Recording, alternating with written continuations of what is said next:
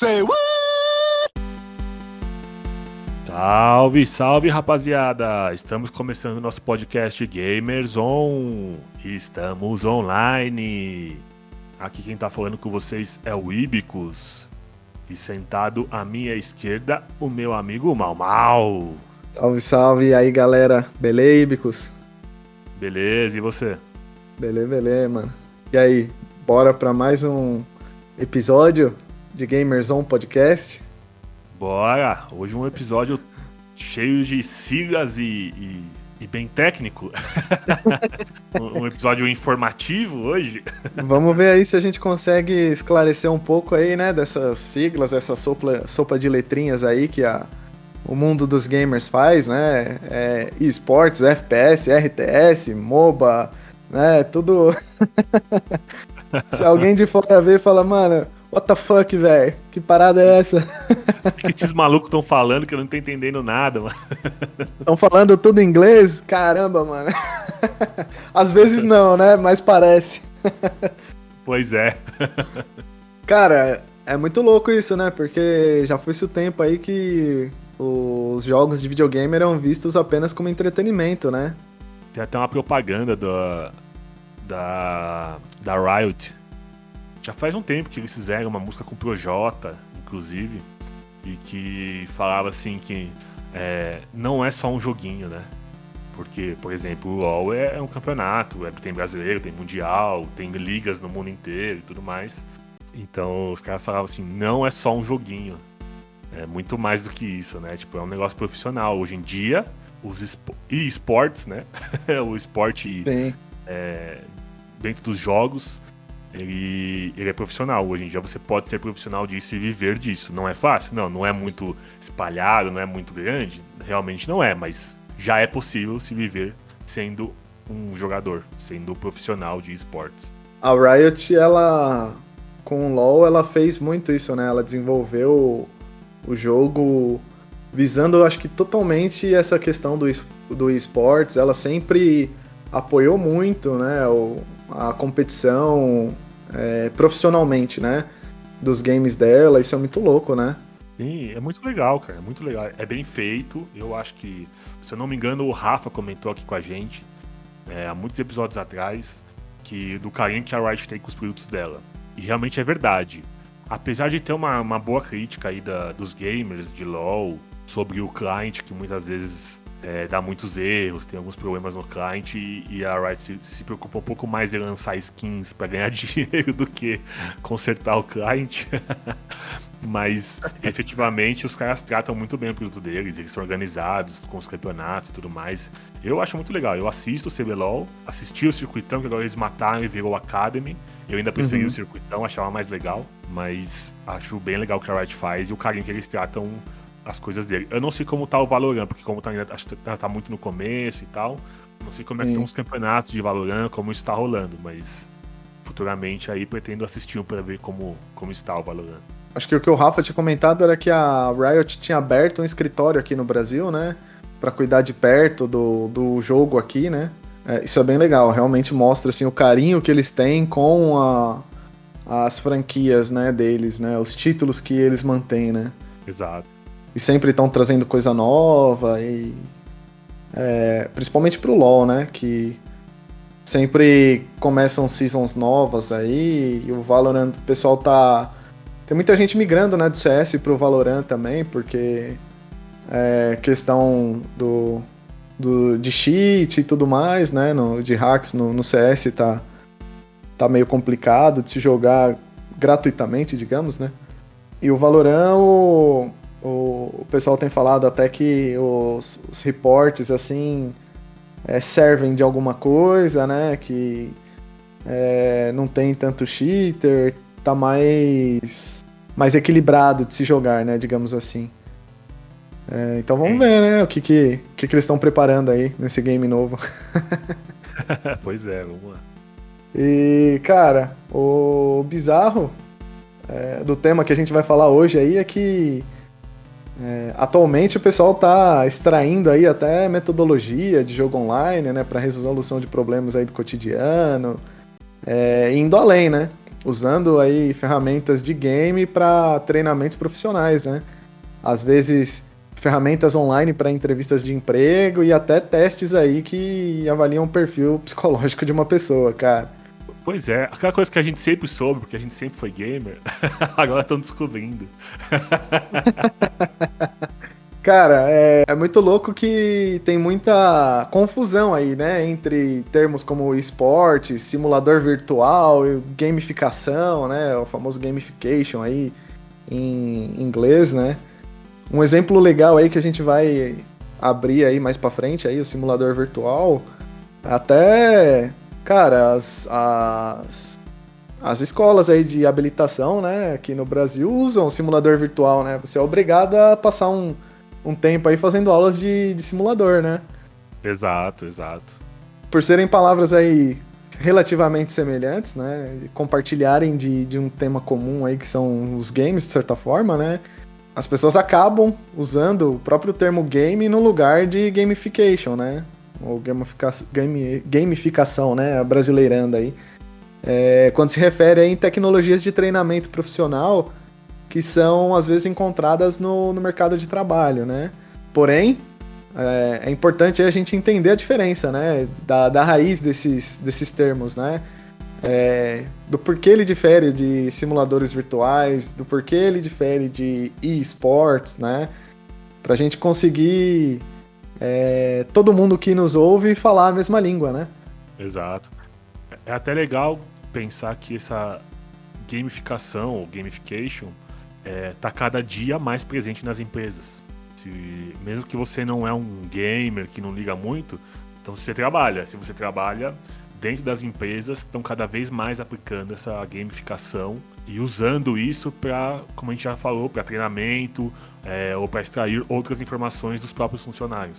E um exemplo assim, é, fora um pouco do, do que a gente está falando, eu já vi um, um menino, cara, é, ele não era brasileiro, se eu não me engano, ele era inglês, né, ou britânico, né, ou é, americano, que ele emagreceu usando uma filosofia de games, que ele gostava de, de jogar, né, e ele era obeso. Ele começou a se alimentar melhor e praticar exercícios, e cada é, atividade que ele fazia, cada vez que ele fazia, ele somava pontos de experiência, como se fosse um RPG. Então ele transformou a vida dele é, em relação a essas atividades, né?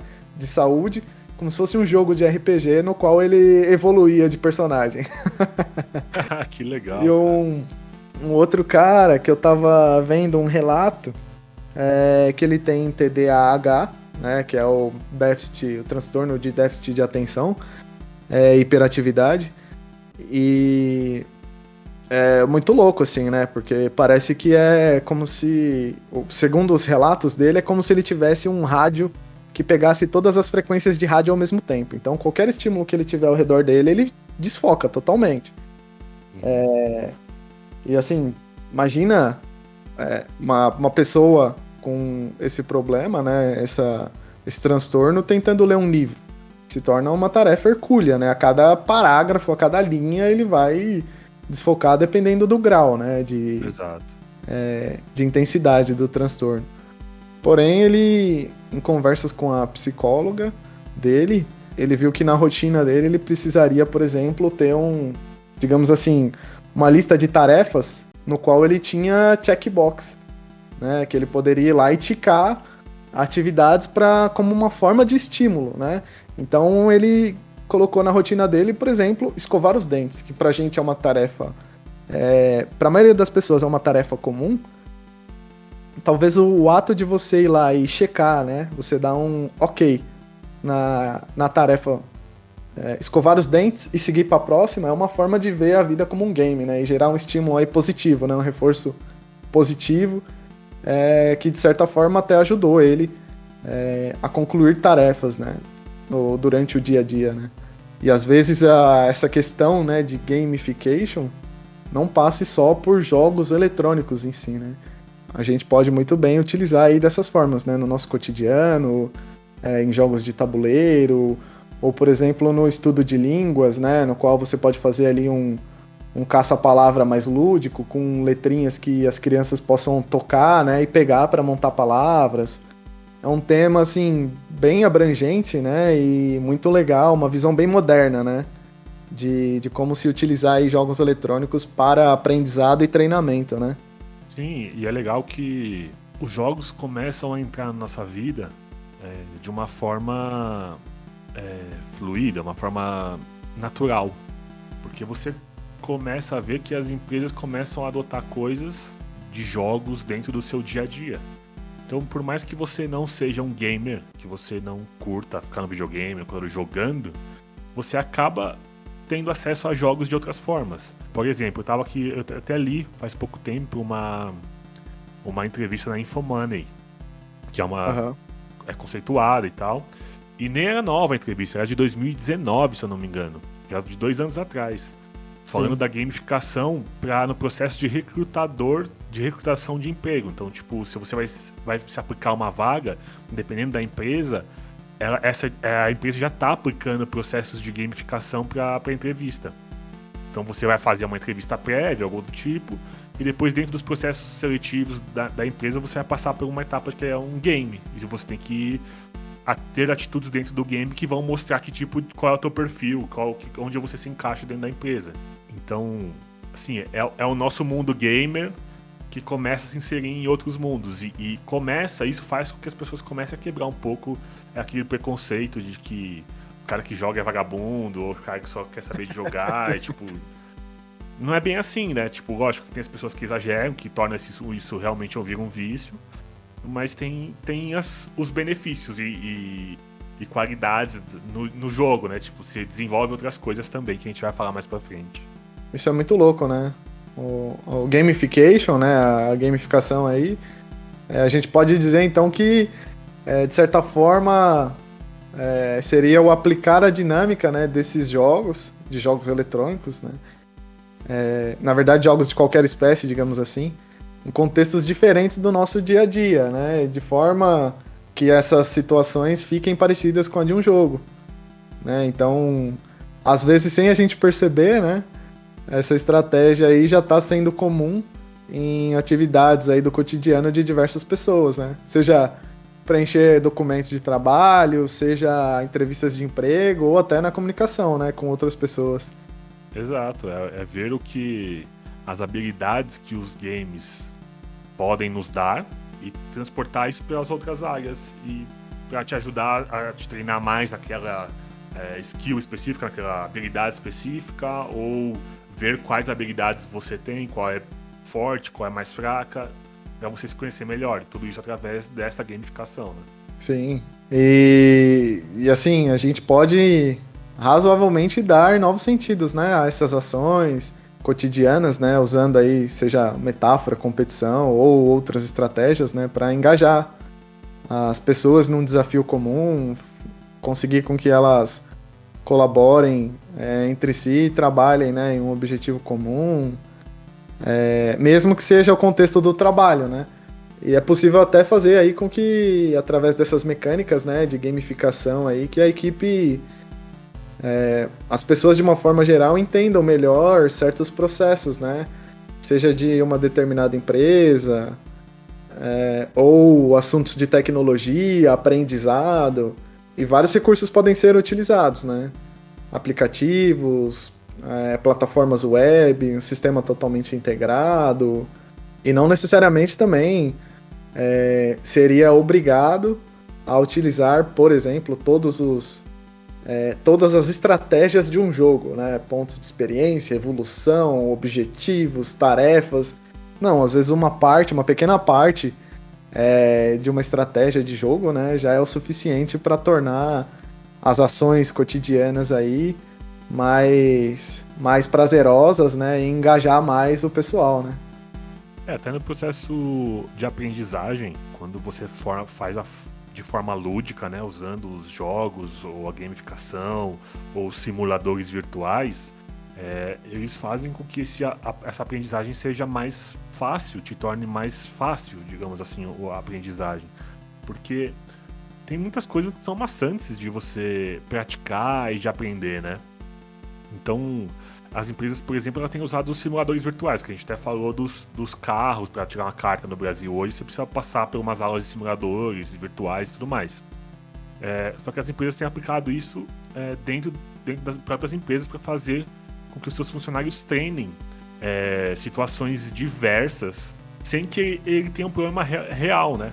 Porque tem problemas que talvez, se ele for um problema real, já tipo, deu ruim. já ferrou, já, tá ligado? Então, como treinar esse cara para quando chegar na frente desse problema, ele conseguir resolver de forma mais natural ou de forma mais ágil, de forma mais tranquila. Então as empresas estão usando simuladores virtuais para treinar os funcionários. Então ele põe o problema para aquele funcionário e ele de forma virtual, como se fosse um jogo, um game mesmo, ele vai e tenta resolver o problema. Ou ele é treinado para resolver aquele problema de uma forma específica, né? É uma estratégia aí que é, as empresas grandes, as multinacionais e até as que estão começando agora, que são mais modernas, mais ágeis, que são as startups, né? É, tem usado e, pelo que a gente viu, tem dado muito resultado. Pelo que a gente pesquisou, tem dado muito resultado. Sim. Cara, é muito louco porque isso também não é exclusividade aí do, do século XXI. Né? O, já na década de 90, pra gente ter ideia, cara, eu fiz um curso na época que era é, para aprender digitação. Olha só, é, na verdade era um módulo dentro de um curso de informática na época, né? E para se aprender digitação, que o foco da, da empresa, que não vou citar o nome, mas era uma empresa famosa na época, é, ainda existe aqui no, no Brasil, né? Era uma metodologia focada, assim, visivelmente em pré-adolescentes e adolescentes, né? E imagina, assim, um joguinho do Mario, é, o Super Mario World. Imagina o Super Mario World, na qual o Mario tem três vidas e ele corre automaticamente pela fase. Porém, ele para quando ele encontra um inimigo, um obstáculo. E para você fazer com que ele é, avance na fase, na fase e zere aquele nível, você tem que apertar as teclas correspondentes à digitação com o dedo certo. Então, é um exemplo. O, o Mario parava em frente ao inimigo e na tela indicava que eu deveria apertar com o dedo indicador da mão esquerda a tecla F, que corresponderia aí à, à posição é, mais adequada, né, da mão ao digitar no teclado. Então você apertando as teclas, conforme era orientado, o Mario ia é, pulando na cabeça dos inimigos, quebrando os blocos até chegar no, no final daquela fase. E era uma forma, assim, totalmente lúdica e divertida, né? De se aprender digitação, cara. Sim, bem legal. Eu fiz esse curso de digitação, mas o meu não tinha nada desses joguinhos, não. é só digita aí, maldito. e, assim, é, é uma coisa tão comum, uma habilidade que hoje em dia é, acho que ninguém mais vê sentido, né? Mas se você parar pra pensar aí, tem muita gente que hoje em dia que digita o. faz o famigerado catando milho, né? Vai com dois dedinhos indicadores ali e vai digitando, né? Que Exato. torna até a tarefa mais trabalhosa, né? Cara, e os simuladores virtuais aí, é, o foco do desenvolvimento deles é que é para é que as pessoas tenham experiência, né? Com, com nível de realismo é, bastante alto, contando aí com, com softwares 3D ligados a equipamentos diversos, né? Inclusive tendo um nível de realidade acima da média aí dos, de outros jogos, né? E mostrando aí, inclusive, impactos de uma decisão.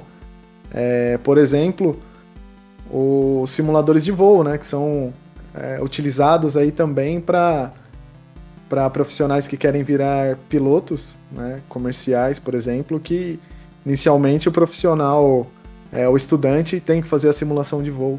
E dependendo da decisão que ele tomar, se for errada, na hora errada, é, ele pode impactar aí com a queda da aeronave, né? E, e, assim, fazendo tudo isso, realizando todo esse aprendizado aí num ambiente seguro, né?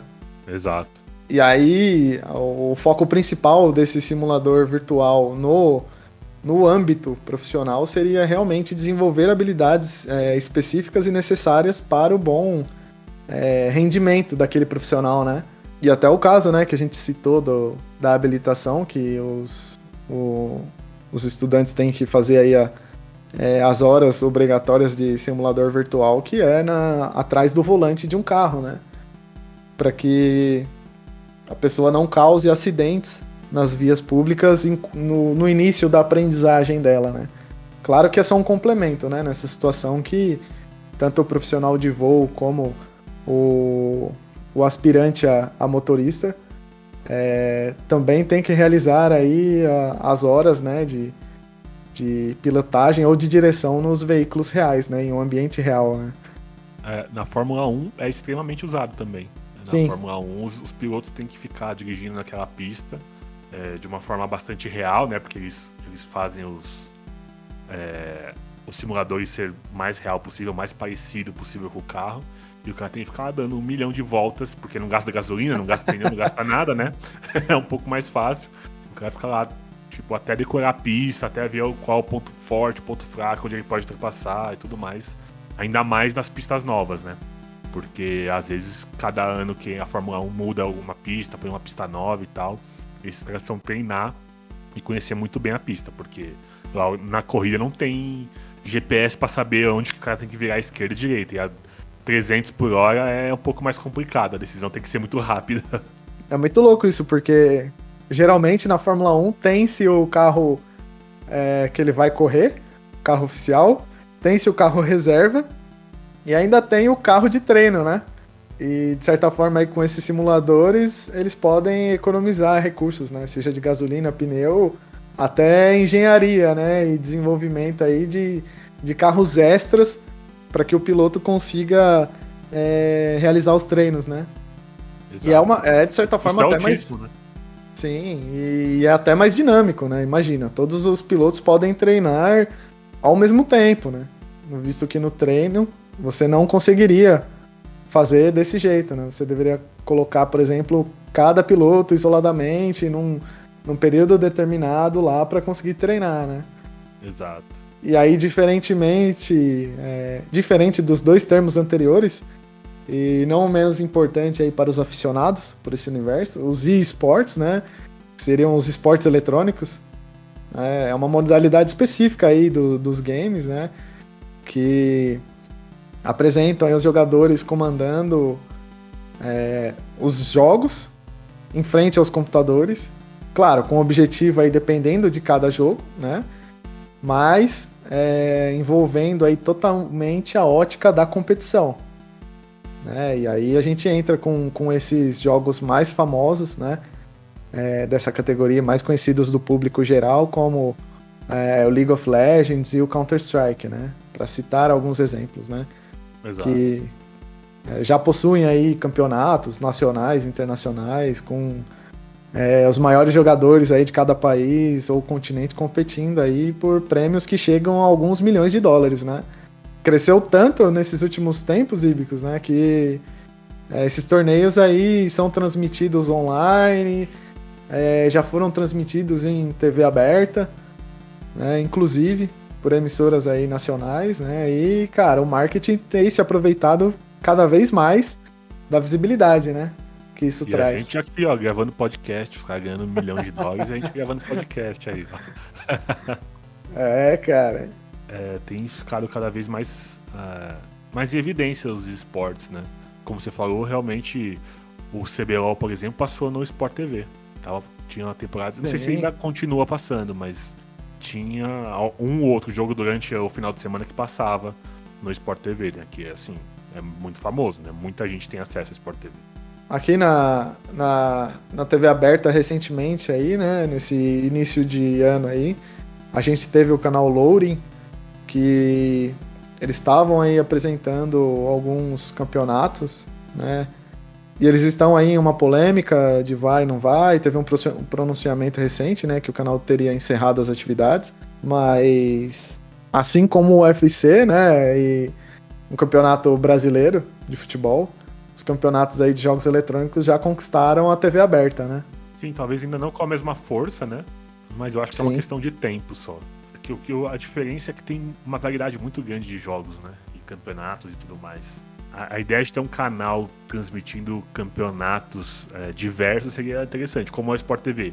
Sei lá, que transmite diversos tipos de esportes, deveria ter um canal transmitindo diversos tipos de esportes. E você assiste o que você se interessar, né?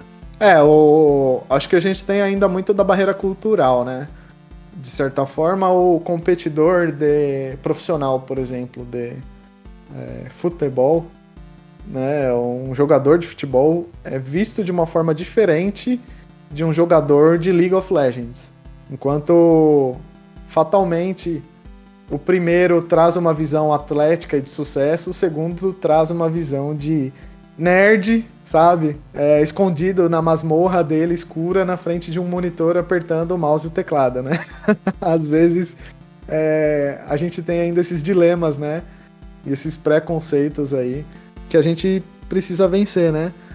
Pra, pra conseguir realmente cair no gosto geral, né? E realmente o passo que a Sport TV deu, é, por ser um, um canal dedicado a, a, competições né, esportivas, incluir é, o LoL, por exemplo, é muito importante, né? E com certeza tem público específico para isso, né? Sim, tem. E acho que é, é uma questão de tempo. É, eu realmente não acho que a TV é o futuro dos esportes, porque tem uma tendência muito grande da galera que ter assistido cada vez menos TV, é, ainda mais as novas gerações, né? Não acho que seja o futuro, eu acho que, que os meios eletrônicos, é, como o YouTube, Twitch e diversas outras plataformas aí, são o futuro para a transmissão desses jogos. Mas, nesse momento, para a popularização é muito importante. Esses jogos estarem Sim. na TV aberta, ou no Sport TV, na TV fechada, não importa. Esses caras estarem aí sendo vistos é importante para popularizar os esportes, né? Sim. Eu acho que o fator principal é, e mais importante é justamente né, essa quebra do paradigma né, do, do nerd para que ele passe a ser visto como um competidor profissional, né? E uma profissão, né? né nesses Exato. casos específicos, né? E vamos traçar um panorama geral aí, bem resumido, do, dos jogos online? Vamos. É. Então, são três termos que a gente falou aqui, certo? Gamificação, Correto. simulador virtual e esportes. Correto. Então a gamificação é quando a gente pega o jogo e leva ele para as outras áreas da nossa vida, de forma a aprender é, outras ou, ou, evoluir habilidades que a gente tem é, dentro de empresas, dentro de outros outros setores que não seja exatamente ficar ali jogando. O simulador virtual é transformar o, o nosso jogo vai de forma mais real possível e simular ambientes reais da vida e fazendo com que você treine alguma habilidade específica. E o esportes é quando você pega o jogo ou o cara que joga e torna esse cara profissional. Esse cara vai ser um profissional de, de algum jogo, então ele tá dentro do mundo do esportes. Será que eu resumi bem, Mamal? Oh, perfeitamente, cara. Eu não teria resumido de uma forma melhor, admito. então tá bom. É, é, é, essa a ideia, galera. São então, três, três dos muitos nomes que a gente vai falar aqui. Então a gente já falou, falou dos três primeiros aí. E cara, falar de jogos online é muito. É, o histórico, né? É muito difícil. Porque uh, eles barram muitas vezes até na, na história da própria internet, né? O, o engraçado aí é que a, a internet, ou a raiz dela e o conceito, né, surgiu muito antes, né, do que a gente vai falar aqui. É, mas os, os primeiros jogos aí eletrônicos, né, online, surgiram em torno de 1989 e naquela época era possível por meio de ligação direta, telefônica, né, seja local ou internacional.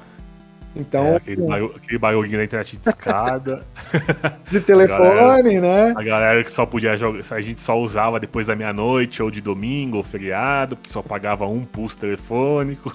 E cara, e era. interessantes, né? E, e uma, um detalhe que eu queria ressaltar, Mamão, que você acabou de falar uma data muito importante, que você falou 1989. Que quando Sim. começaram a surgir os jogos eletrônicos. É, fazendo as contas, né? São 30 anos de jogos, certo? 32, de jogos eletrônicos online, jogos, né? Exato, jogos eletrônicos online. São 30 e pouquinhos anos aí, 32 anos, né? 33 anos. Sim. É. É muito novo, né? Pensa que é, quanto, por exemplo, tem o futebol. Cara, futebol é muito mais antigo. Tem um monte de time, aqui é centenário. Sim. A gente só tem 30 anos de, de jogos eletrônicos que estão se desenvolvendo, assim, futebol consolidado já há muito tempo. Os jogos eletrônicos estão se desenvolvendo. Então faz pouco tempo que começou a profissionalizar de forma legal o negócio, de forma bem remunerada e tudo mais.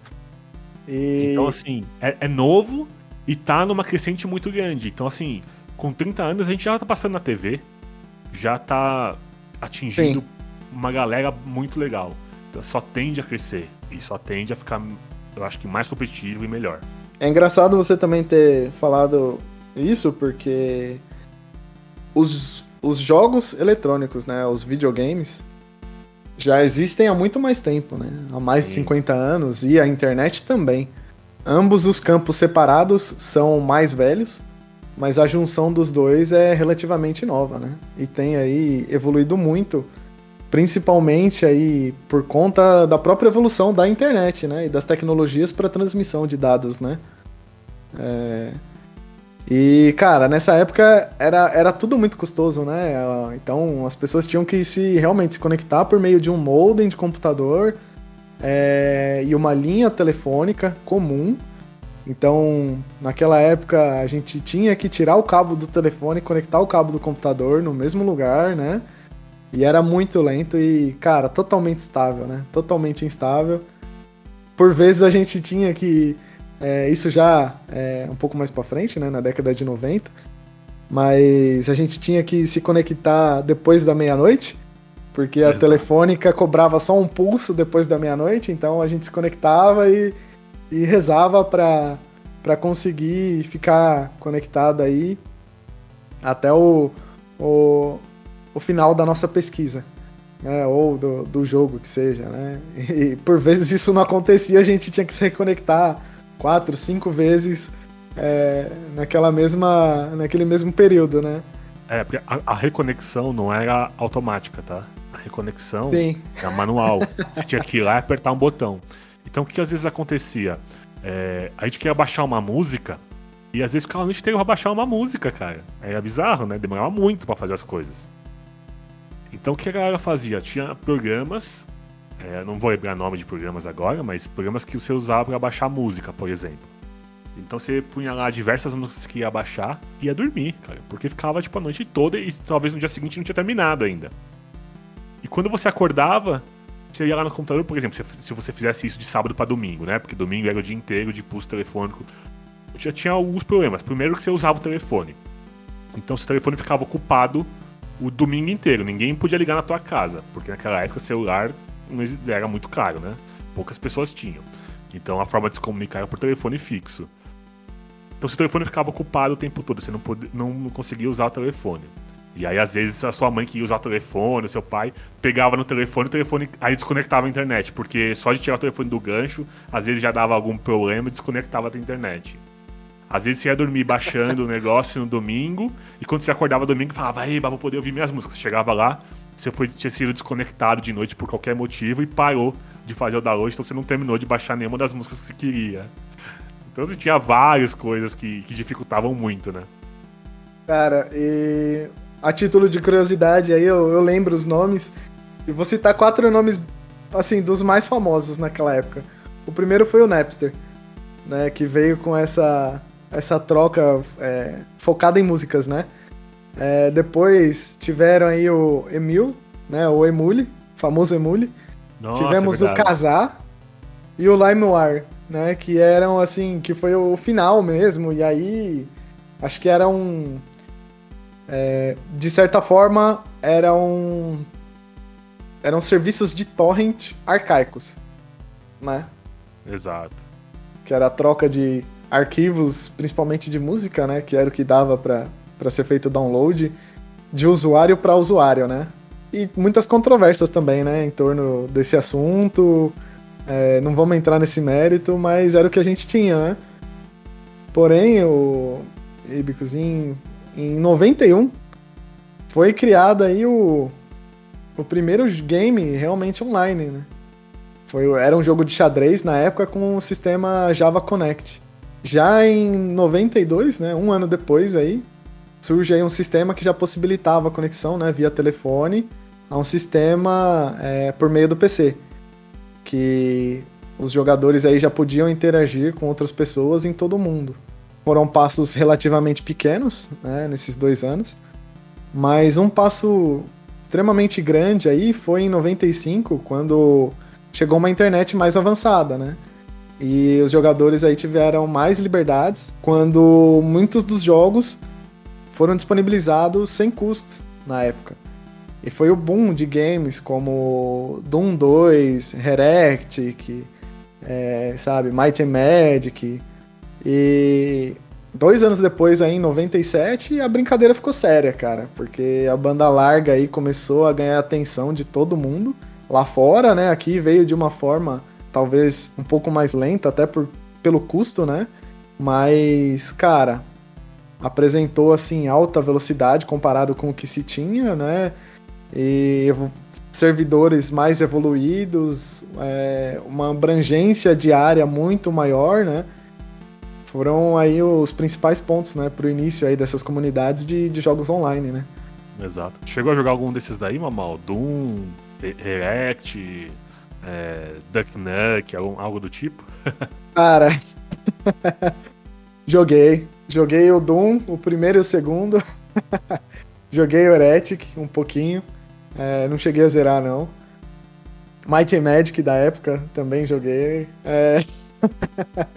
Mas não online, né? Na época, a internet discada por telefone era impossível de se jogar, né? É, pelo menos aqui no, no Brasil, né? Tava muito engateando, né? Eu igual, também joguei Doom, joguei React, mas é, online não.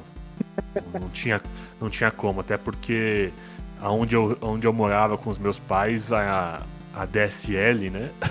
Nossa Sim. internet de alta velocidade demorou muito para chegar. E foi assim uma briga feia com a com a operadora de telefones na época, porque teoricamente não tinha espaço pra gente, pra minha rua, porque eu morava numa viela e tal. Foi uma briga grande até a gente conseguir realmente, efetivamente ter internet. O... É muito louco porque na época da internet de escada, o ápice era em torno de 56 kilobits por segundo, né? O famoso Sim. kbps. E cara, era muito pouco. era muito pouco. Não chegava nem a ser bytes, né? E a galera não tem ideia, mas para se fazer o download de uma música de 5 minutos girava em torno de mais ou menos uma meia hora, né? É, 40 minutos, então era um processo bem bem custoso. E naquela época para se realizar aí o, o download de um álbum inteiro, cara, era coisa de deixar facilmente 24 horas, né, rolando ali. É, é então, eu tava falando que deixava o computador ligado a noite toda pra conseguir fazer um downloadzinho. Eu lembro que, especificamente em São Paulo, né, a Telefônica, na época, trouxe o serviço de speed e, cara, o mote era velocidades de 100, 120 kilobits por segundo. Exato. e hoje em dia aí facilmente os pacotes mais básicos de internet, né, a cabo, giram em torno aí de 10 megabits por segundo, né? Então, cara, são coisas assim, 10 mil vezes mais que, que o que a gente tinha na época, né? é, né? É muito doido, né? Como, como evolui rápido a tecnologia e como os jogos online eram extremamente dependentes dessa tecnologia, né? Enquanto a, a, a tecnologia vai melhorando, os jogos vão melhorando de forma paralela, né? Vão, vão caminhando juntos. Sim, Cara, de lá para cá, então, a tecnologia avançou aí em níveis extraordinários, né? Eu acho que se a gente falasse para alguém lá no passado que até os jogadores mais retrôs, né, de hoje em dia, que a gente poderia jogar é, um jogo de tiro é, com outros amigos e que poderíamos colocar 10 pessoas jogando ao mesmo tempo, por exemplo, né? Ou jogos absurdos aí, como o que, que foi lançado na época para PlayStation 3, que possibilitava mais de 100 jogadores ao mesmo tempo, num campo de batalha, né? Se eu não me engano, eram 256 o número que eles faziam marketing. Cara, ninguém ia imaginar que isso fosse possível. E tudo tá assim, sabe, num, num nível extremo, né? De. É, Cada vez os jogos estão mais próximos da realidade, com inúmeros gêneros, é, consoles, plataformas, né? É, a oferta, inclusive, de jogos online grátis, né? Contando aí com, cara, inúmeras versões, desde as mais básicas até as mais avançadas, né? É, é incrível, é incrível, né? Sim. é muito legal, né? Tipo, a gente que acompanhou, é, não exatamente o comecinho, né? Mas é, talvez o comecinho no Brasil, sim, né? É, agora a gente vê a etapa que tá o negócio e eu diria que é satisfatório. Eu acho muito interessante ver como, como hoje as coisas estão tão reais, assim, tão, tão desenvolvidas e quando a gente começou era lá tão difícil tudo, né? Sim, é, até olhando para trás, né? A gente vê hoje, é, olha para trás e fala, nossa, como era horrível, né? Exato. Mas era o que a gente tinha. É, na verdade, a gente não tinha outra opção e a gente conseguia se divertir do mesmo jeito, né? Verdade seja dita. Sim, exato. Não, não tirava a diversão, né? Mas é incrível ver como evolui tão rápido que a gente vê, sei lá, jogos de 2014, 2015, que não tem nem 10 anos, a gente olha e fala, nossa, como era ruim os gráficos desse jogo. Até os jogos online, né? Hoje em dia, a experiência online de multiplayer virou praticamente regra. Em jogos de console, inclusive, né? Então, Exato. quando um jogo não traz essa modalidade online, é, por vezes ele tem é, reviews negativos, né? Além aí, claro, do, dos temas, né? De por exemplo, luta, esportes, cartas, corridas, simuladores, entre outros temas, é, ser um fator importante aí de diferenciação dos games, né? O formato hoje em dia que ele, ele se dá também é importante, né? Como, assim como a estrutura e a plataforma, como mobile, console, PCs, né? E vamos aí começar a, a citar alguns estilos de jogos e, e franquias famosas aí pra galera é, se contextualizar? Bora! Acho que o mais simples aí de entender são os jogos de luta, né? Não, não tem muito o que explicar, né? São dois adversários, é. um descendo a porrada no outro, de forma virtual, claro. não só, só um contra um, né? É, tem Sim. também no modo multiplayer que são vários contra vários. Mas Sim. a ideia é, é, porrada, tiro, porrada e bomba. a, ideia é soco, chute, quedas e poderes especiais, que a maioria dos jogos tem, né? e o último que ficar de pé ganha. e é bem isso, né, que você falou. É, pode se utilizar em golpes, poderes especiais, né? Geralmente em uma arena fixa, né? O cara. Os adversários não conseguem fugir daquela arena, de certa forma. E aí, geralmente, né, os jogos são configurados até para que se possa ver cada jogador de um lado da tela. Via de regra, em cima fica o temporizador, né? Geralmente aí dois minutos, um minuto, dependendo do game, até mais e a barra aí de, de sangue, que a gente fala, né? Vulgarmente, vulgarmente né? a barra de saúde aí dos personagens em cima, né? É, junto com a foto, às vezes, do personagem e o nome, né? Do jogador, do personagem. Exato. A gente pode citar aí os títulos como é, mais famosos, né? Eu diria, como Marvel vs Capcom, Super Smash Bros, Injustice, que é muito, é bem recente, né? é, o Tekken, o Mortal Kombat e o Street Fighter, né, que são mais clássicos, digamos assim. Eu tenho certeza que você, tá, você que está ouvindo a gente já jogou algum desses, não é possível que você nunca, nunca tenha jogado nenhum desses. Com certeza. Com Eu acho certeza. que já joguei todos. Eu também. Claro, a gente tem aí diferenças, né? Entre, entre diferenças assim de particularidade mesmo, né? Entre os jogos. O Street Fighter aí apresentou aquela, aquela historinha dos jogadores, é, dos adversários vindo de partes diferentes do mundo, né? O, o Mortal Kombat é uma série muito conhecida por ter subido assim a níveis absurdos o nível de violência no, nos jogos, né? Com golpes, é, sangue rolando, é, os fatalities que os perdedores tinham o coração arrancado, o braço arrancado, eram cortados ao meio, cabeça, explodiam, máquinas de fliperama caíam em suas cabeças, né? Sim. E aí tinha o Fatality, o Brutality, o Babality, foram, foram adicionando coisas o e formas. O Friendship. foram adicionando formas de matar o, o outro player. Sim. E o, o Tekken, acho que foi o que trouxe aquela visão 3D, né? Que era, trouxe aquela visão de arena 3D que se podia, inclusive, andar 360 graus com personagens renderizados em gráficos 3D, né? Uh, o Injustice trouxe o diferencial aí de super-heróis é, da DC, né? Como Batman, super-heróis e vilões, né? Como Batman, Super-Homem, o Coringa, né? Duas Caras, para o universo de jogos de luta, né?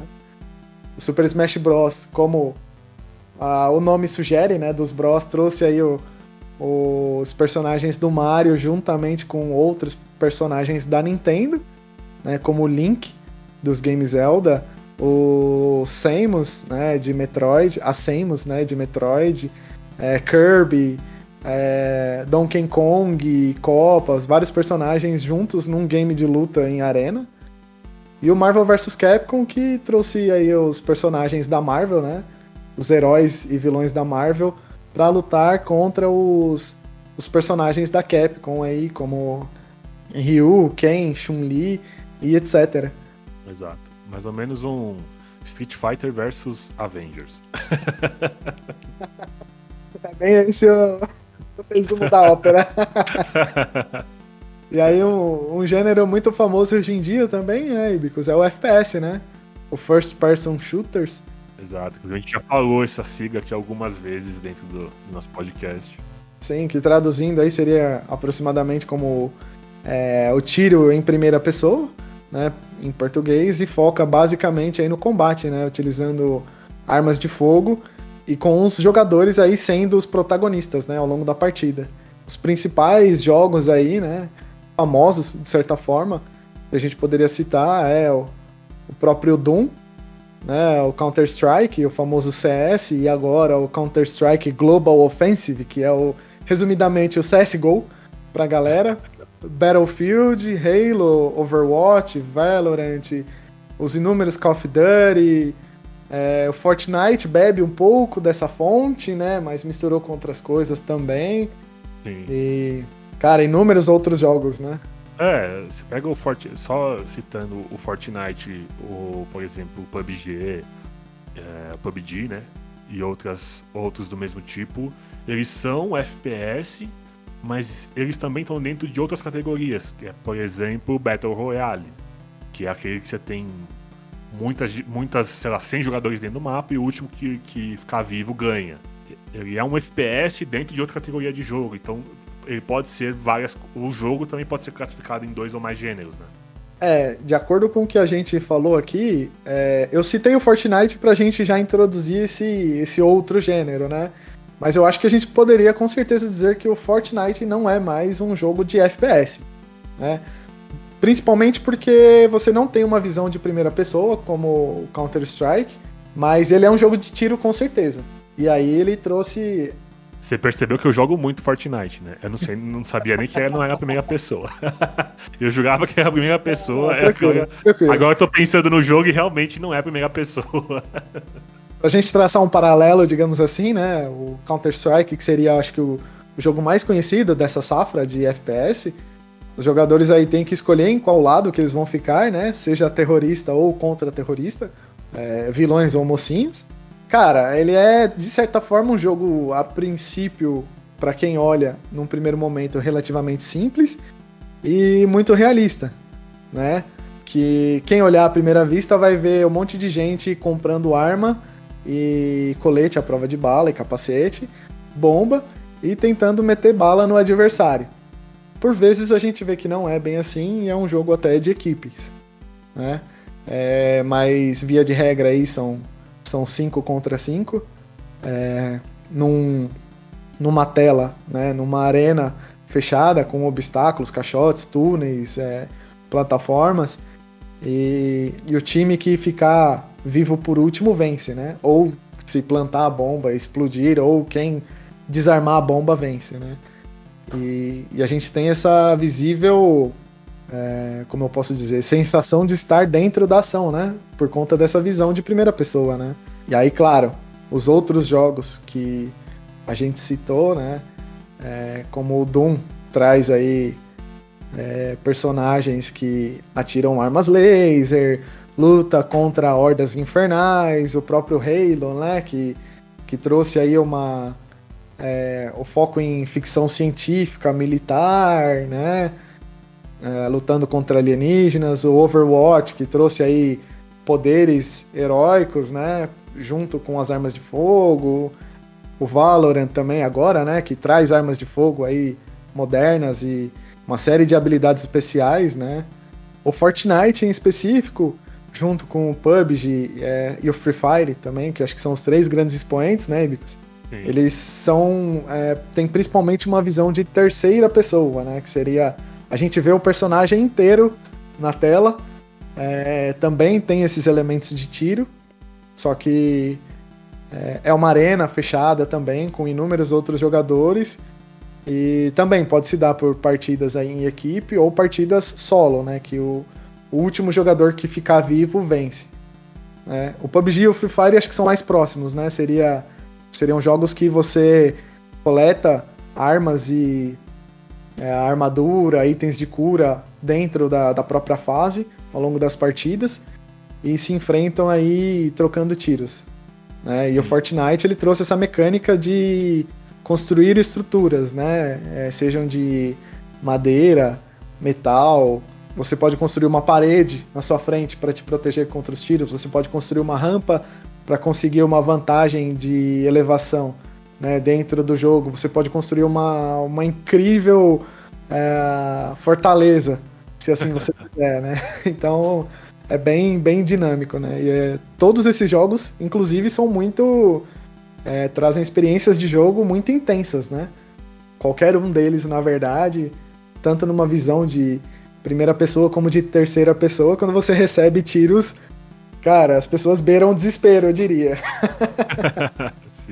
É, o, o PUBG eu diria até que é um jogo híbrido, né? Porque ele pode ser em terceira ou primeira pessoa. Eu não sei o, o Fortnite se ele tem essa opção, mas o PUBG tem essa opção. Então você entra no jogo já pré-definido, onde todo mundo vai estar em terceira pessoa ou todo mundo vai estar em primeira pessoa. É, eu não sei se o Fortnite tem essas opções. Então o PUBG ainda conseguiria jogar dentro do, do FPS naquele modo específico que de primeira pessoa, né? É, o outro modo seria talvez um TPS, Third Person Shooters. pode ser, pode ser. É, o Fortnite ele tem dentro do, do próprio game, né? Quando você está jogando, é, ele tem um sistema de mira, que aí ele dá uma aproximada, né? E, e foca na, na, mira, mas ainda assim você vê traços do personagem, né? Então acho Sim. que ele não, não deixaria essa temática, né? Do tiro em terceira pessoa, né? E claro que é, vários jogos esbarram em outros gêneros também, né? Como o mundo aberto, né? Em inglês o open world, open world, né?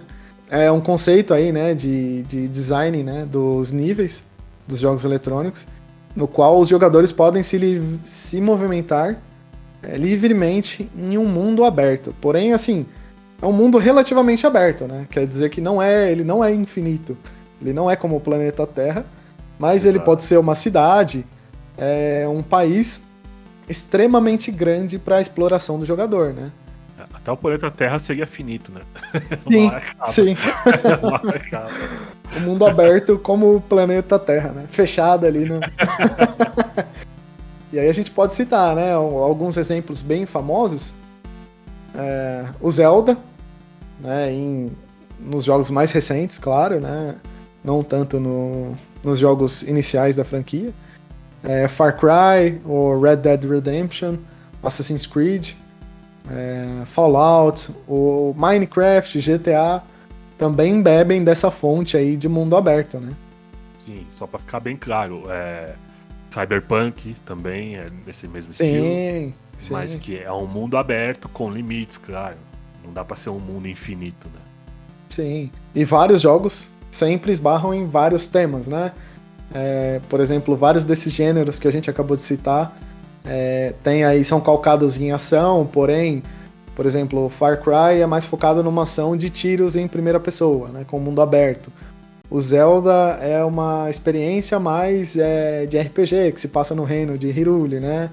É, com espada e é, arco, flecha, é, escudo. Uma coisa mais clássica, né? Mais fantasia medieval clássica. O Red Dead Redemption aí se passa com uma ação em terceira pessoa no Velho Oeste.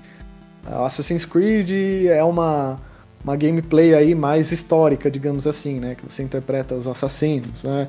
E luta com, com faca, uh, espadas, tem uma ação mais furtiva, né?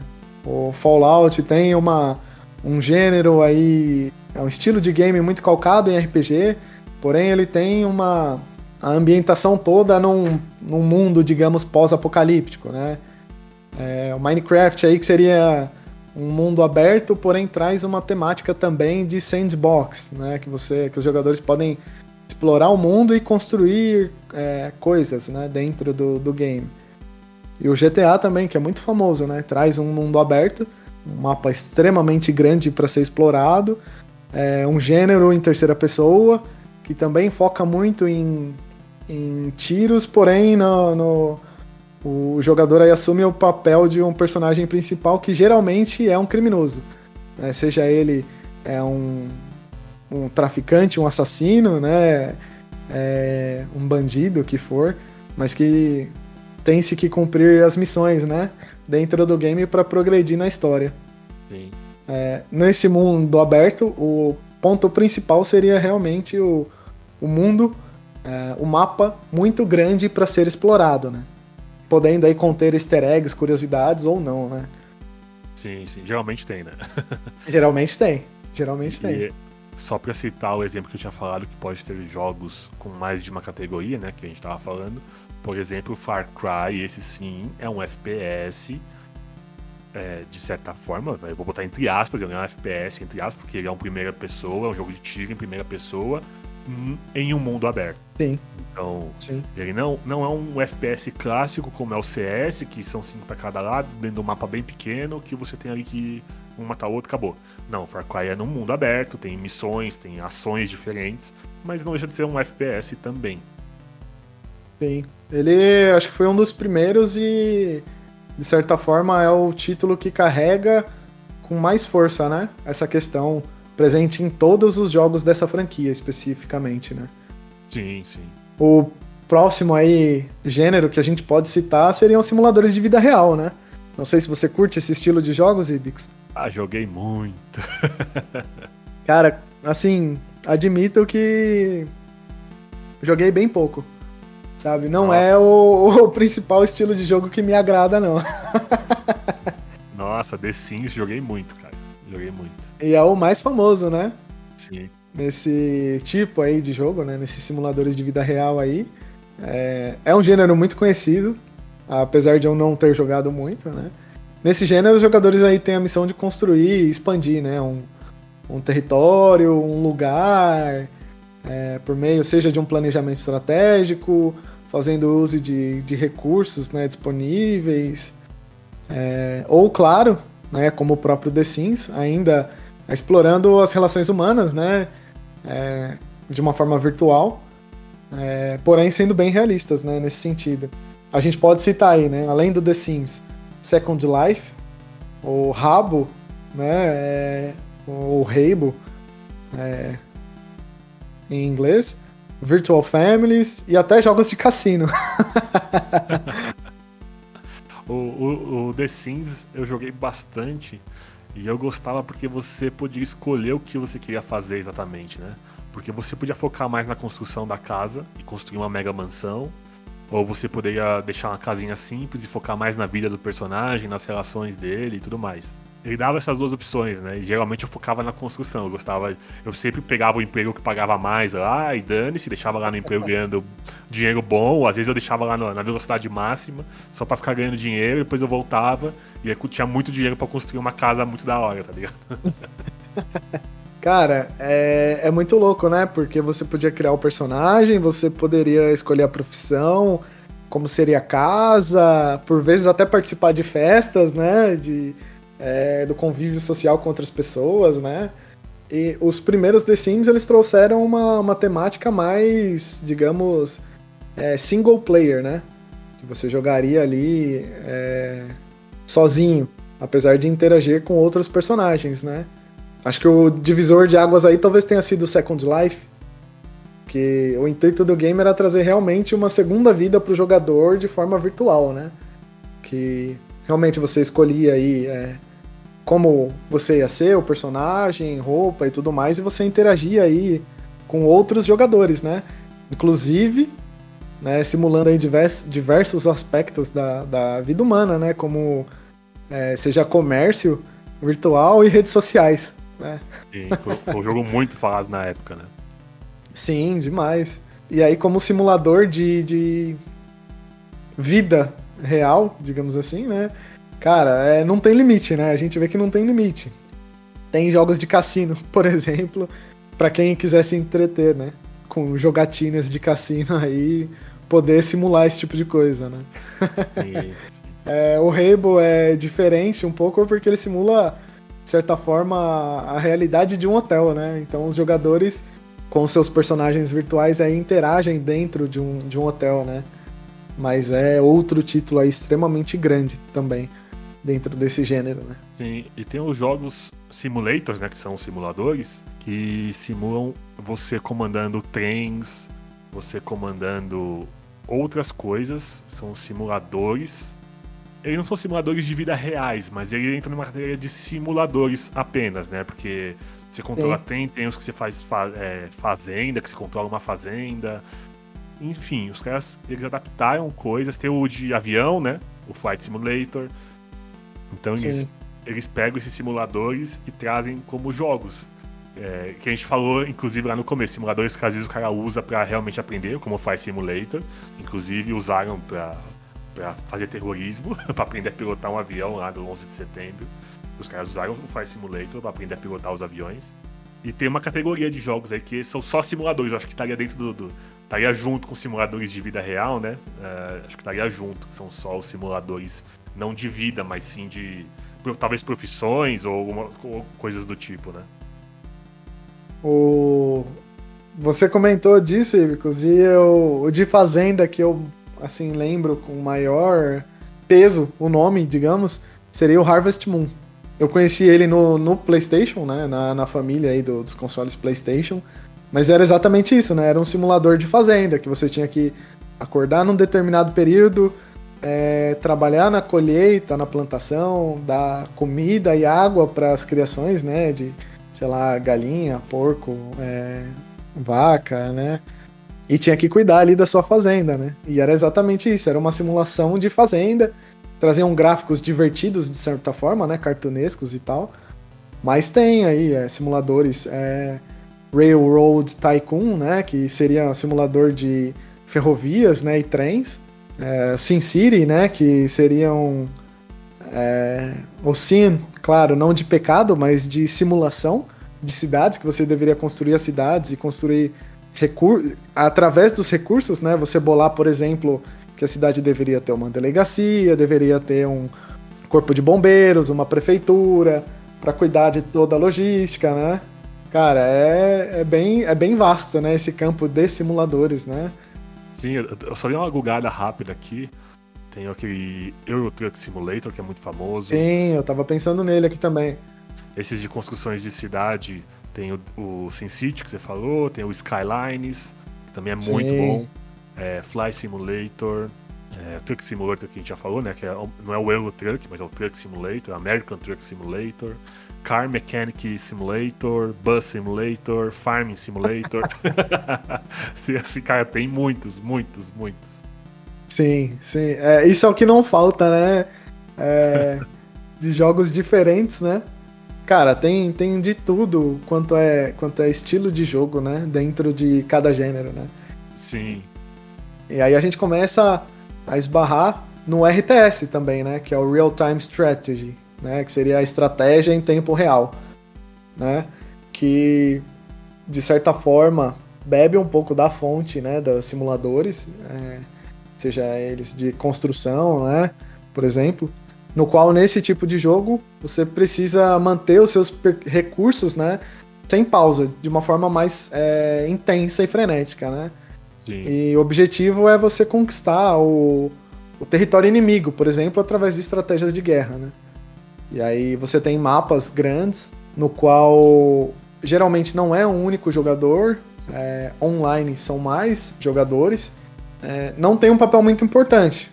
Mas na realidade é necessário, por exemplo, construir uma aldeia, é, elevar o status de aldeia para uma fortificação, ainda gerindo recursos, é, construindo, de certa forma, exércitos, né?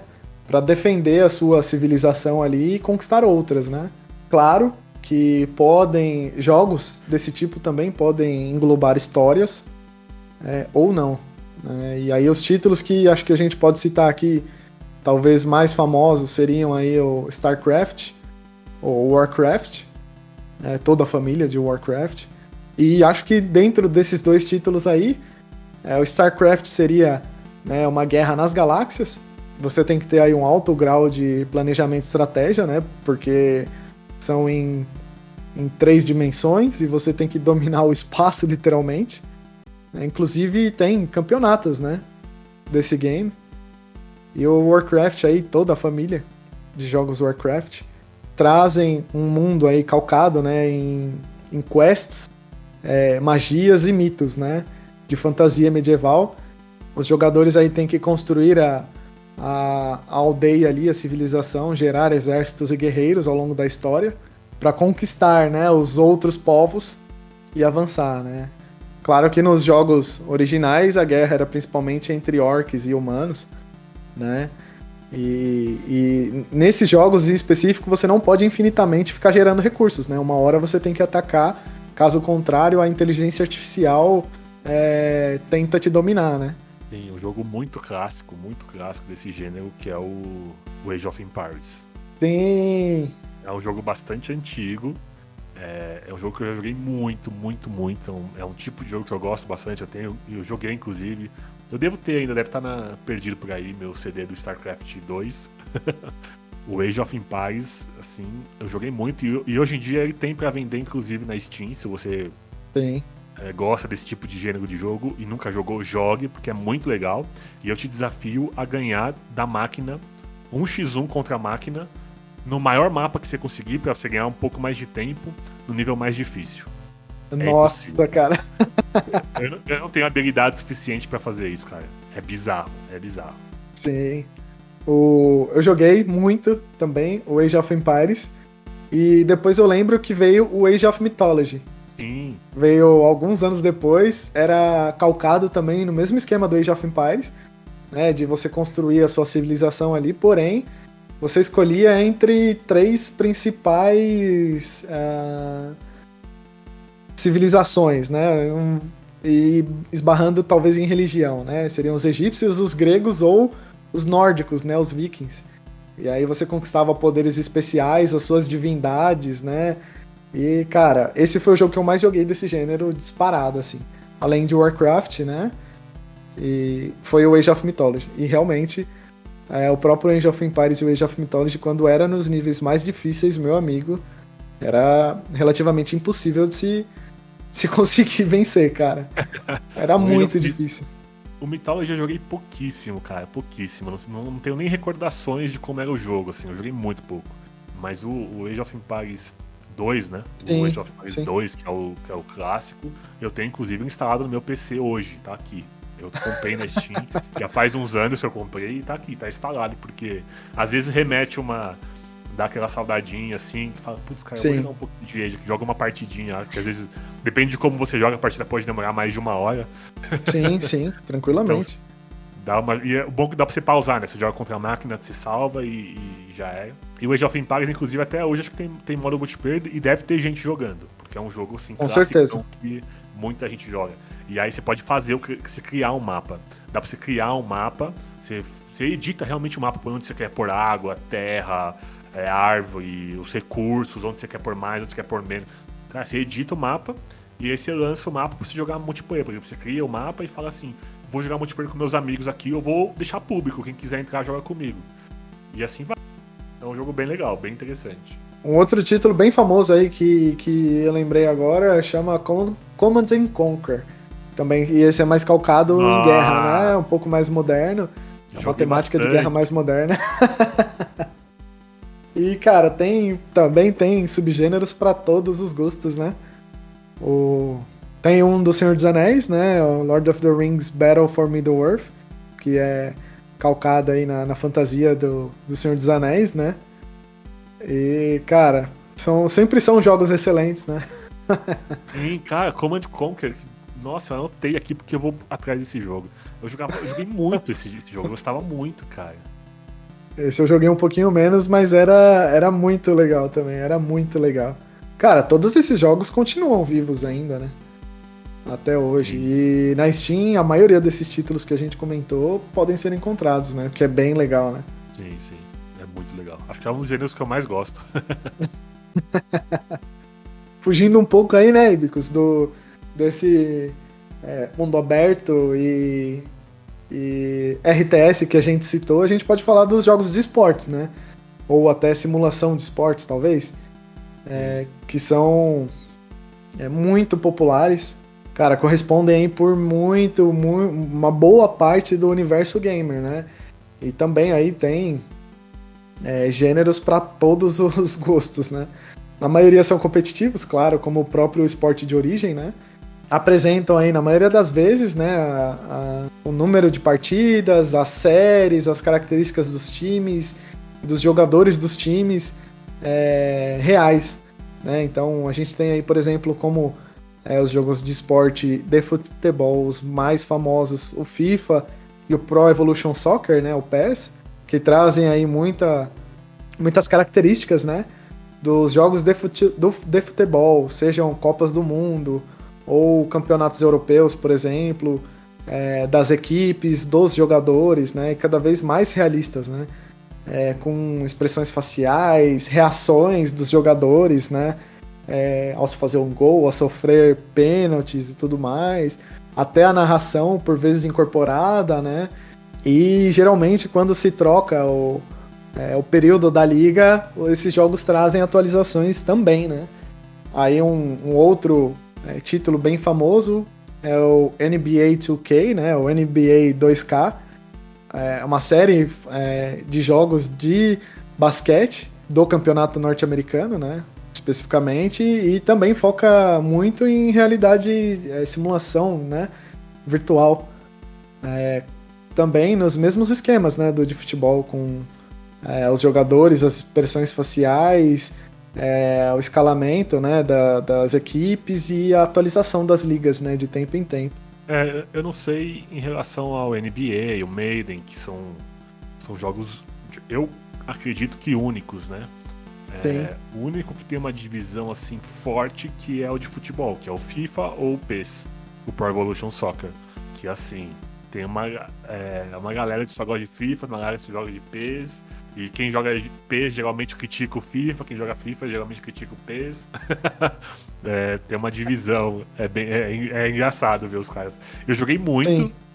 E quando eu jogava futebol, hoje em dia eu não jogo mais futebol, mas o que eu jogava muito era PES. Sim, eu jogava, jogava muito. Assim, ficava muitas horas jogando, criava o personagem lá no modo carreira e tudo mais, ficava e tal.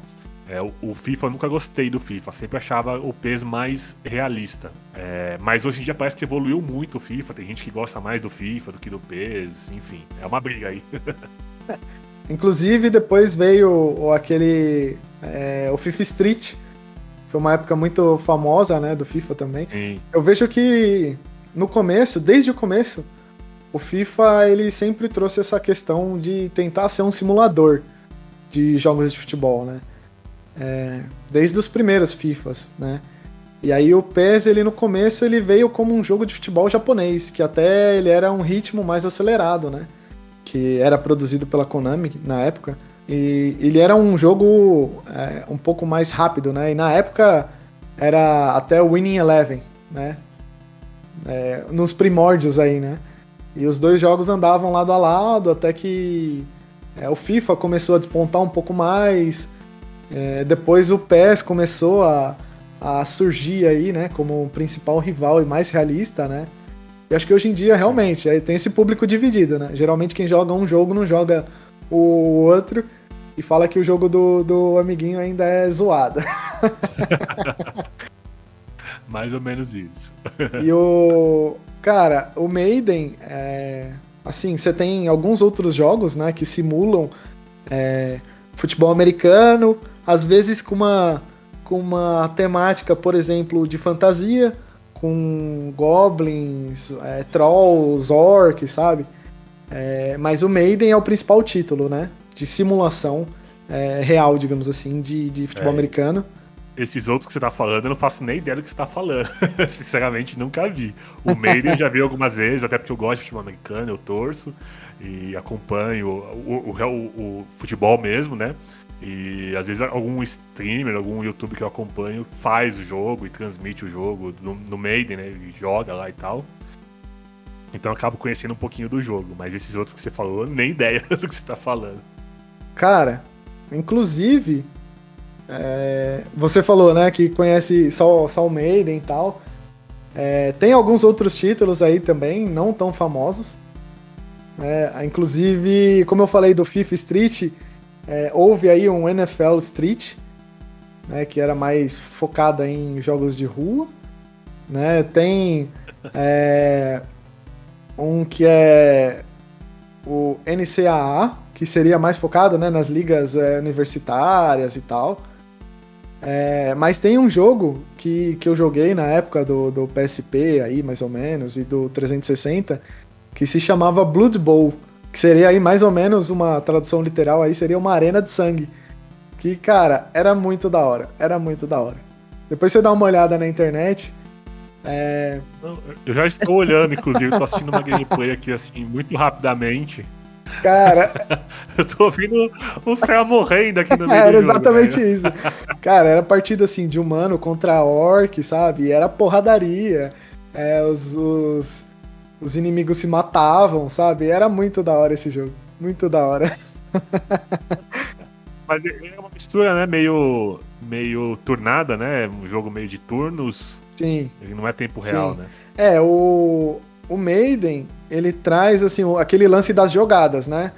Do bem do futebol americano, né? Que você pausa, programa a jogada e aí a jogada desenrola, né? E esse Blood Bowl ele trazia mais um, um estilo de estratégia dentro do futebol americano, né? É, e realmente você conseguia atacar os adversários e tal, e você faria as ações por turno, né?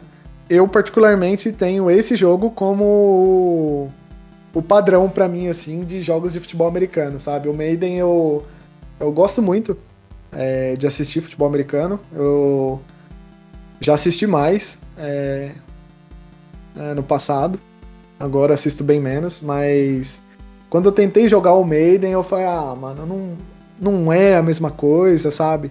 Talvez hoje em dia tenha melhorado muito, mas para mim era uma jogabilidade até uma, um pouco travada, sabe? Naquela época. É, né? eu assisti eu assisti acho que ano passado alguns, algumas jogadas, assim, alguns, algumas simulações, algumas gameplays. É um jogo legal, evoluiu muito. Mas eu fiquei pensando. O que eu penso quando eu vejo o jogo é que você precisa manjar muito de futebol americano para conseguir jogar. Eu, eu gosto de futebol americano, eu assisto, mas eu não sou o cara que sei as jogadas. Sim. Eu não sei, eu mal sei o nome das posições e tudo mais. Então, para você jogar o, o Maiden, é um negócio que ou você precisa entender muito do negócio, ou você vai demorar muito, muito, muito para aprender. Porque vem lá os nomes das jogadas, os tipos de jogada que você pode fazer, e você fala, cara, eu não sei o que faz essa jogada. Não sei se isso aqui é bom, se é ruim, como é que funciona, se encaixa no meu time, se não encaixa. Então, é um negócio. Eu achei um jogo um pouco complexo, que talvez se você não acompanhe tão a fundo o futebol americano, você não vai se interessar muito pelo jogo, porque vai ficar muito difícil de jogar. Sim. Sim, é exatamente essa sensação, né? Claro que é, pra gente que é, nasceu e cresceu numa sociedade que tem muito futebol presente né, na cultura, é, para um norte-americano é extremamente tranquilo se jogar Maiden, né? Então. Sim, porque tá na, é isso, é exatamente o que você falou, tá na cultura. É. Cara, desde pequeno, ele ouve falar das jogadas, ele vê os, os programas esportivos, ou que seja de Maiden ou NBA, não, não importa, ou é, beisebol, sei lá, ele tá sempre ele acompanha aquele tipo desde pequeno e aí fica tranquilo de entender, né? Sim. Em relação ao basquete, cara, uma franquia que era muito legal era o NBA Jam. Não sei se você lembra, na época do Super Nintendo ele era bem famoso, teve para arcades também. Porém, os, os jogadores né, dentro do game que estavam com a bola, eles ficavam cabeçudos.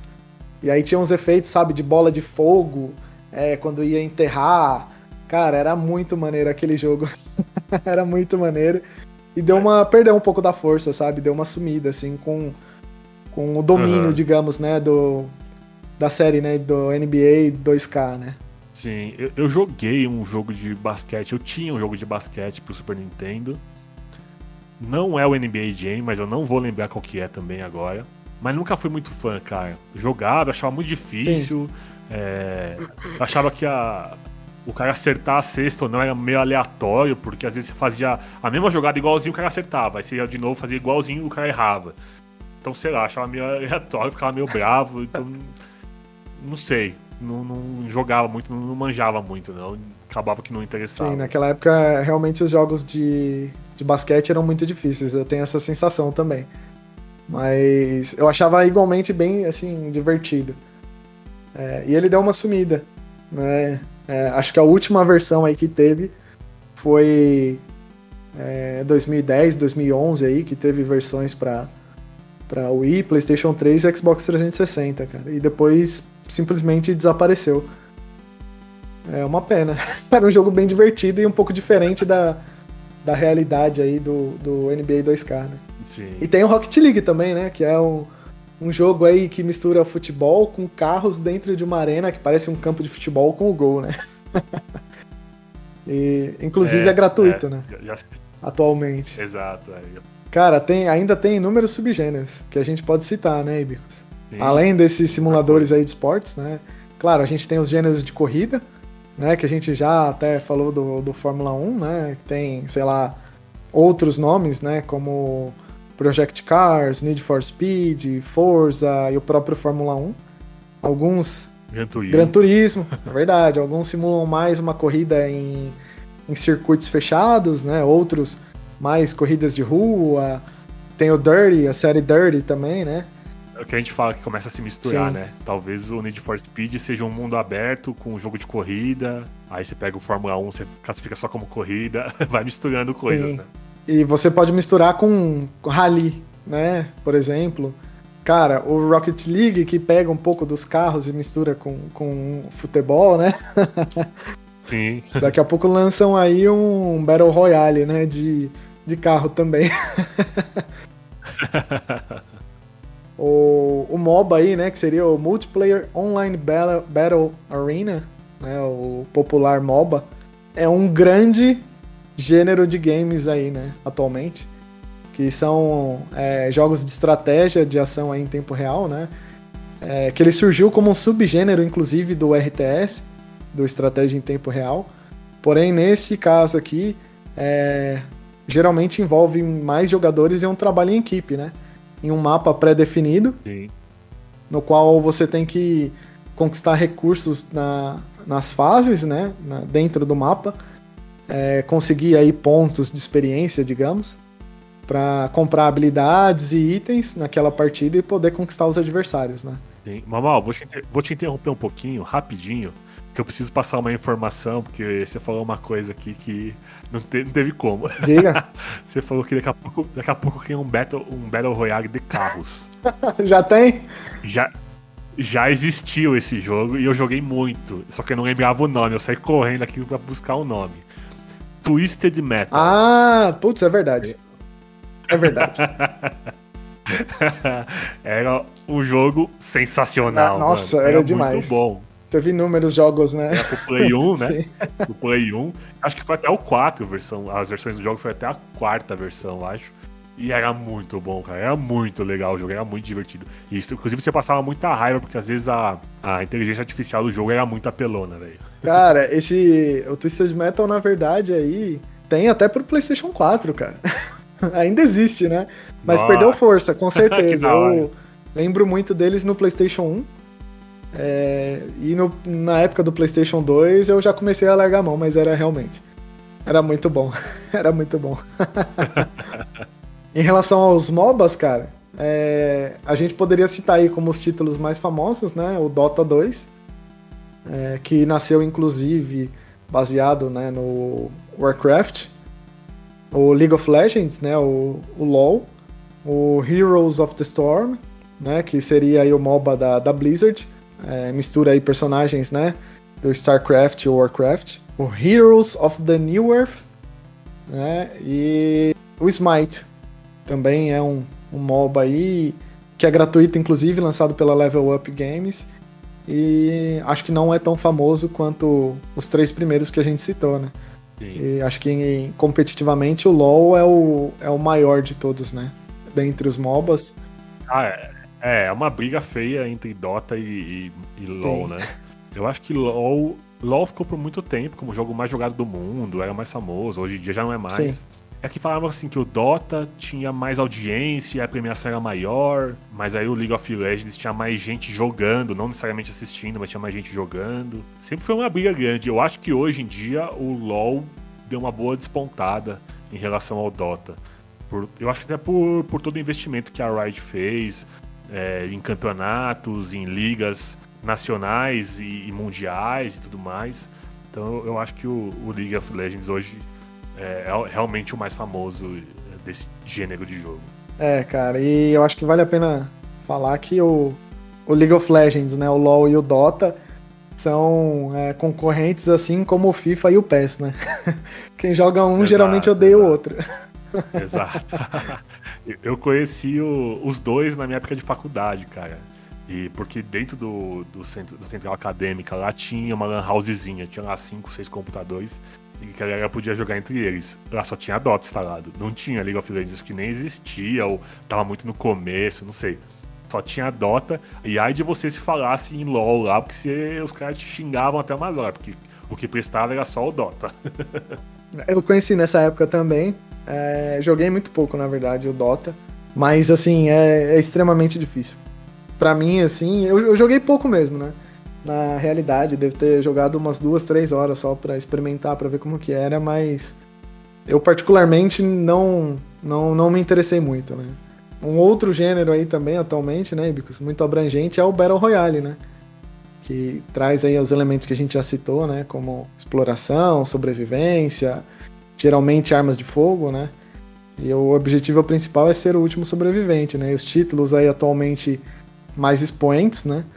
desse gênero é o PUBG, né? O Fortnite, o Free Fire e o, até o Apex Legends, né? Que Sim. também tem, tem surgido aí, né? Já jogou algum desses? é, cara, não, eu já vi bastante gameplay de Fortnite por conta do Ninja, né? Que acho que é um dos maiores jogadores de Fortnite. E, e vi um pouco do PUBG também.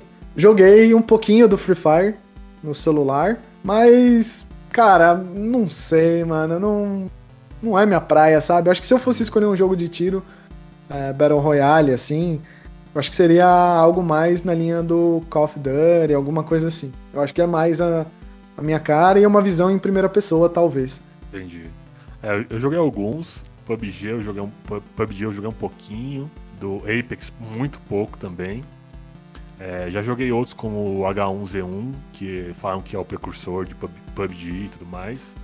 É, joguei Realme Royale, inclusive tenho aqui instalado ainda. É um jogo que também já morreu. É, o H1Z1 era de matemática de zumbi, né? Inclusive, nessa linha, né? Ah, acho que não.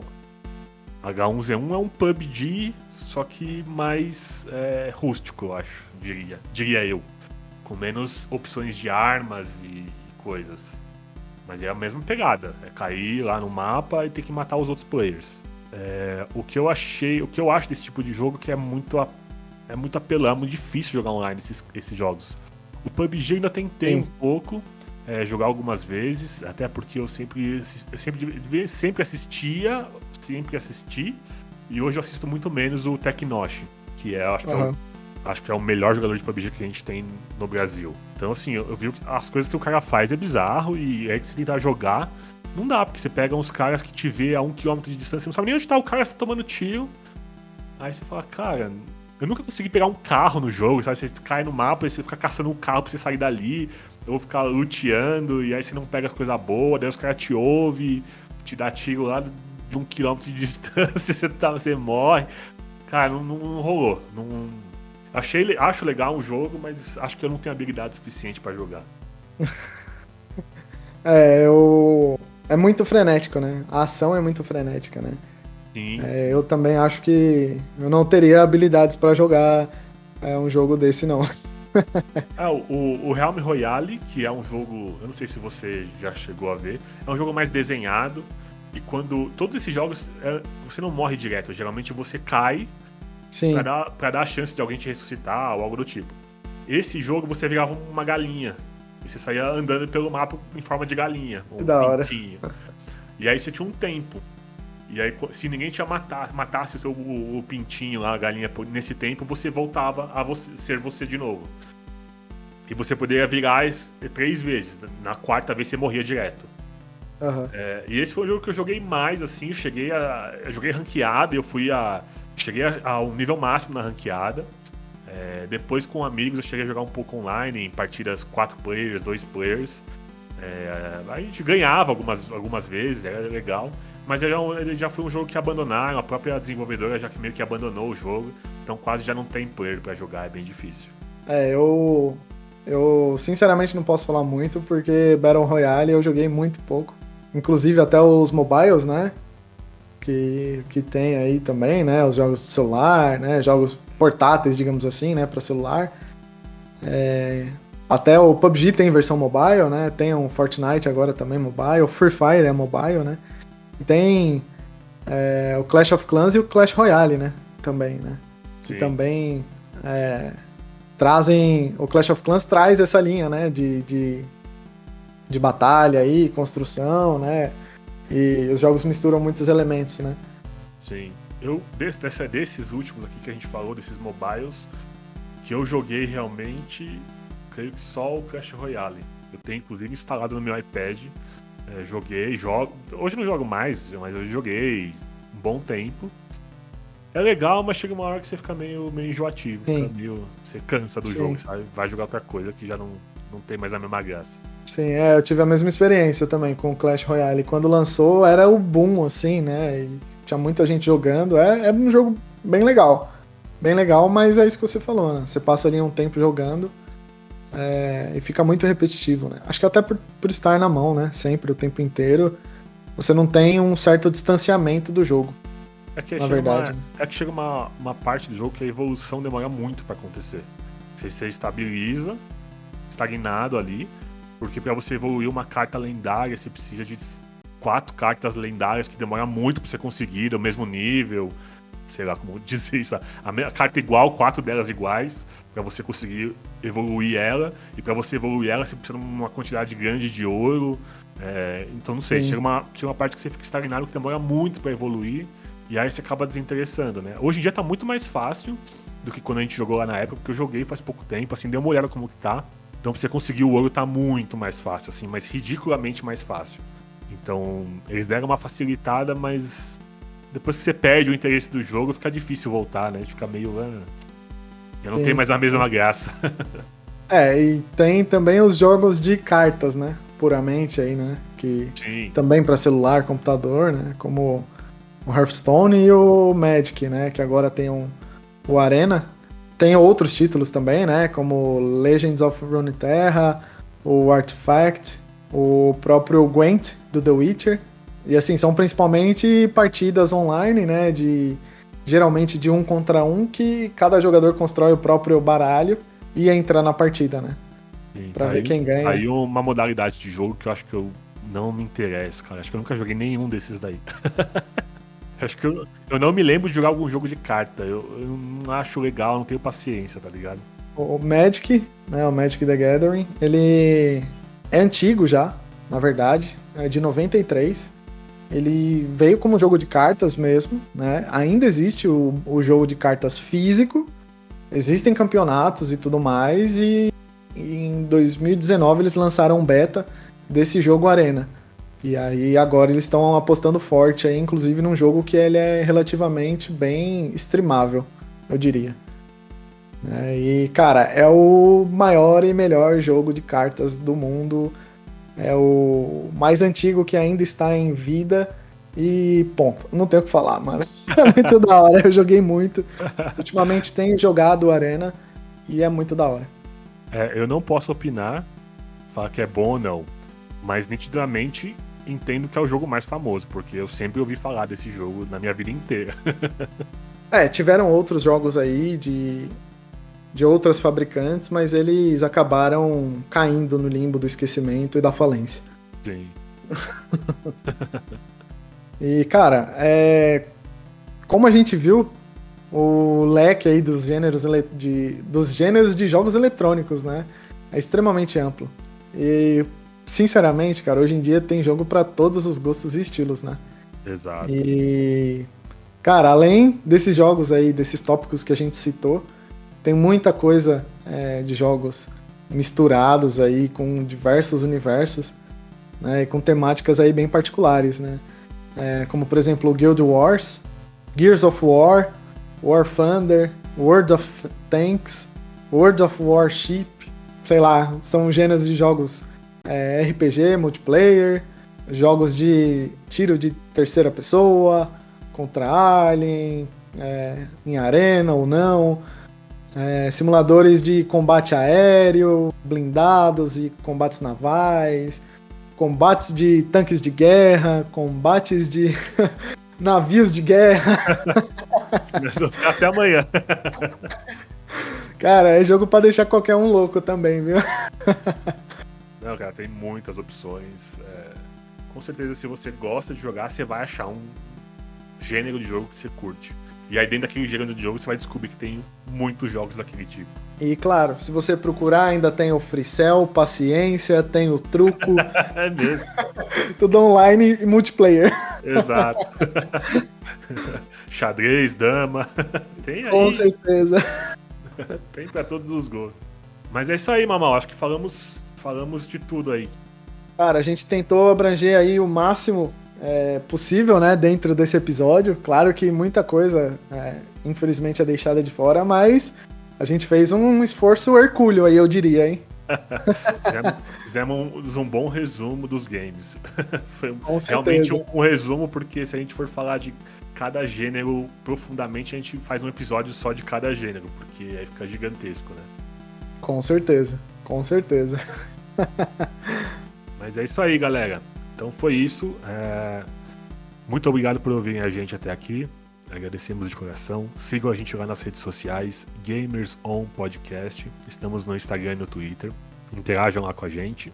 É... vejam as, as novidades que a gente sempre posta lá. E é isso aí. Híbricos ficando por aqui. Fui! Valeu, galera. Obrigadão aí por nos acompanharem. Espero que vocês tenham gostado e se divertido junto com a gente. Nos acompanhem lá nas redes sociais, Instagram e Twitter, GamersOn Podcast. Mandem lá seus comentários, dicas e sugestões.